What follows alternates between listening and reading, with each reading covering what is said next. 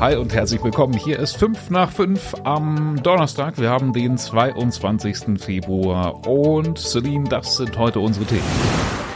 Protz und Proll, diese Dienstwagen fahren Politiker aus unserer Region. Pizzaärger, unbestellte Lieferungen belästigen Wolfsburger. Und Unfälle und Sperrungen machen Berufsverkehr heute unmöglich.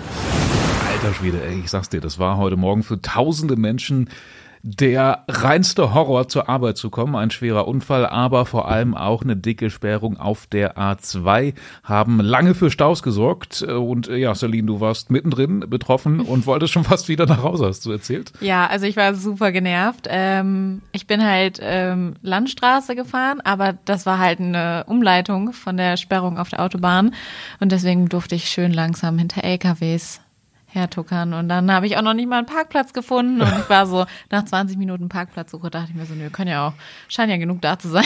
Oh, fürchterlich, ey. Also die Sperrung auf der A2, davon reden wir ja vor allem rund um Braunschweig hat die auf den Ausweichstrecken für Chaos gesorgt. Und so wird es auch heute zum Feierabendverkehr sicher auch wieder sein. Genau das gleiche nochmal auf dem Weg nach Hause dann für viele von uns. Heute von 4 bis 20 Uhr ist die A2 zwischen Braunschweig Flughafen und Braunschweig Ost von starken Einschränkungen wegen Sanierung äh, betroffen gesperrt ist die Strecke in Richtung Magdeburg im Kreuz Braunschweig Nord.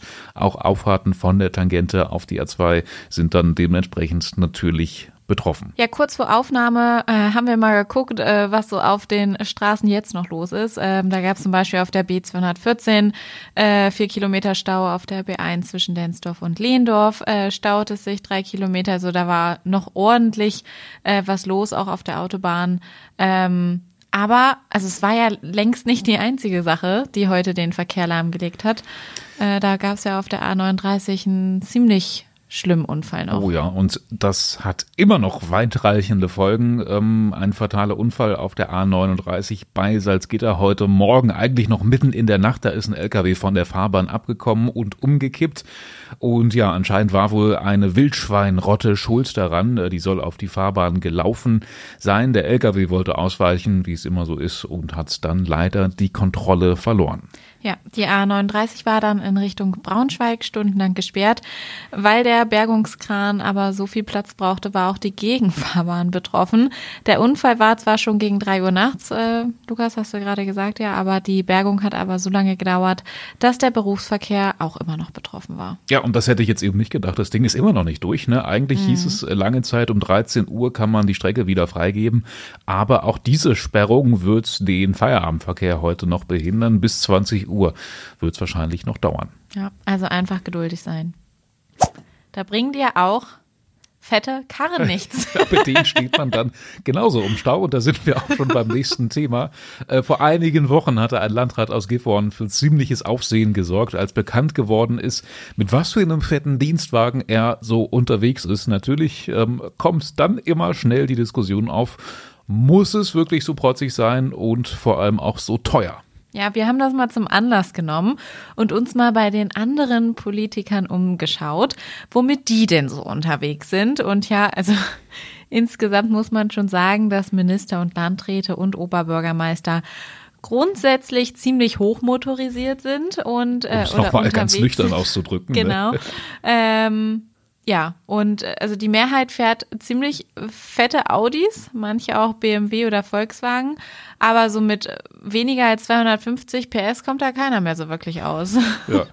Und wie viel die Wagen genau gekostet haben, wollte uns niemand sagen. Ähm, liegt auch ein Stück weit daran, dass Politiker irgendwie von speziellen Konditionen profitieren. Also die kriegen die irgendwie stark vergünstigt und die führen dann dazu, dass zum Beispiel selbst Braunschweigs Oberbürgermeister mit einer Karosse unterwegs ist, die dem Niveau eines Ministerpräsidenten entspricht eigentlich. Ja, Thorsten Kornblum, der fährt nämlich einen Audi A8 mit einem Listenpreis von gut 105.000 1000 Euro und Wolfsburgs, o Wolfsburgs Oberbürgermeister ist da äh, deutlich günstiger unterwegs. Der hat in Anführungszeichen nur einen VW Arteon mit äh, ja, mageren 156 PS für gut 58.000 Euro.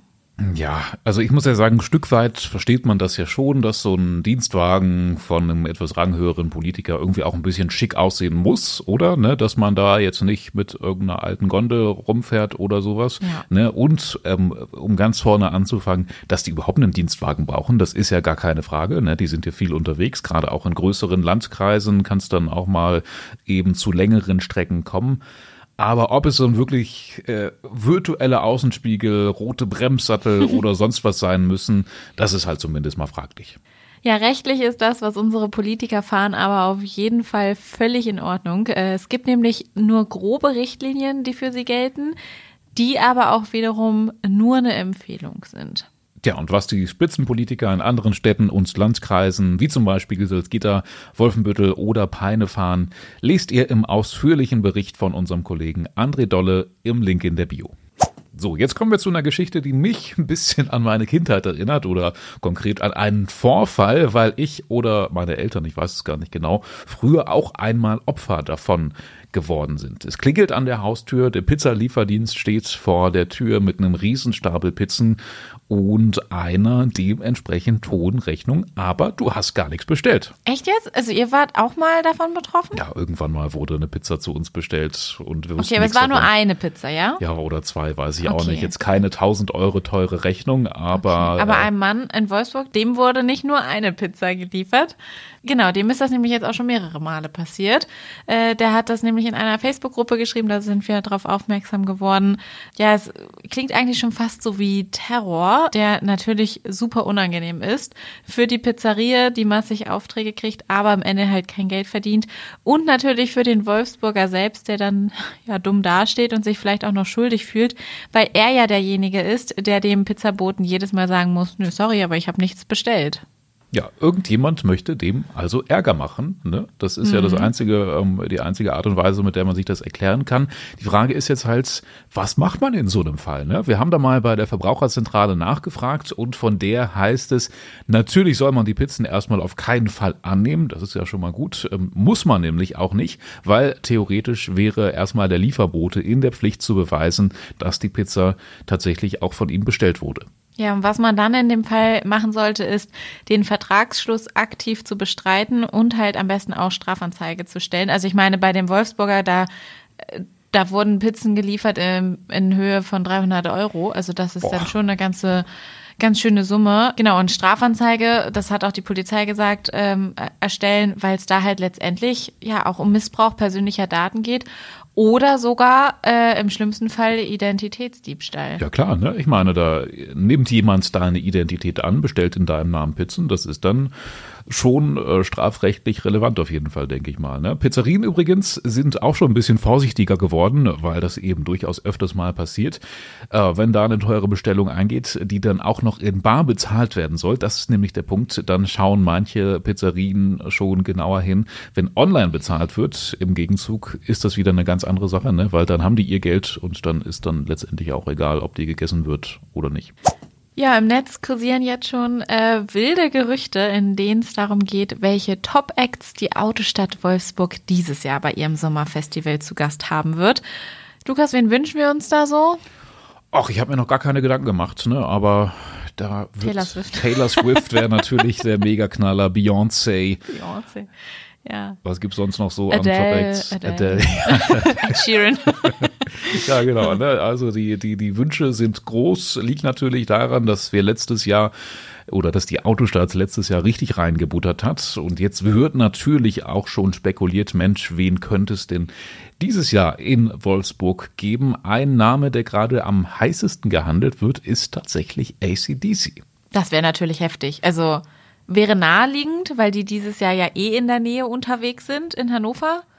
Aber es wäre schon, also es wäre schon Name. Das wäre schon ja. nicht schlecht auf jeden Fall. Ein anderer Name, ein einziger anderer Name wurde schon bestätigt. Das sind ZZ Top, Sisi Top, kennst du die? Im Juli nee, treten die auf? Nee, ist mir jetzt auch irgendwie unbekannt. Ist, glaube ich, möglicherweise eher was für die ältere Generation. Die machen irgendwie so Blues Rock oder so. Mhm. Ähm, bin mir nicht ganz sicher. Ähm, ansonsten ist halt noch nicht so viel bekannt, aber ich glaube, da werden noch ein paar richtig fette Acts gedroppt. Ja, glaube ich auch. Also ich ne? glaube schon, dass die auf letztes Jahr aufbauen und dann, dann natürlich gerade alles versuchen. Ja, spannend wird natürlich auch zu erfahren dann, wie hoch die Ticketpreise dieses Jahr waren. Das war ja letztes Jahr ein so ein großer Aufreger, ne? Ja. 25 Euro Hm. ist natürlich ein mega Schnappe, wenn man dann, wen hat man letztes Jahr zu sehen bekommen? Johnny Depp und so.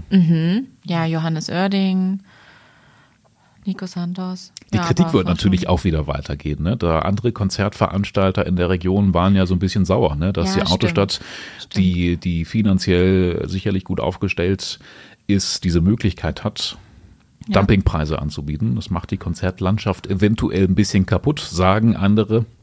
Schauen wir einfach mal. Die meisten freuen sich Jahr- darauf. Genau. Ja, was die Autostadt im Frühling aber jetzt erstmal plant, bevor wir über Sommer reden, ähm, mit dem sogenannten Frühlingserwachen, das lest ihr bei uns. Ähm, den Link verlinken wir euch in den Show Notes. Jawohl, das war's dann auch schon von uns für heute. Wir hoffen, ihr kommt heute gut nach Hause und keine Ahnung, auch wenn ihr irgendwie Umwege in Kauf nehmen müsst, äh, hoffen wir, dass ihr nicht allzu lange im Stau steckt. Genau, fahrt vorsichtig. Bis morgen. Tschüssi. Ciao.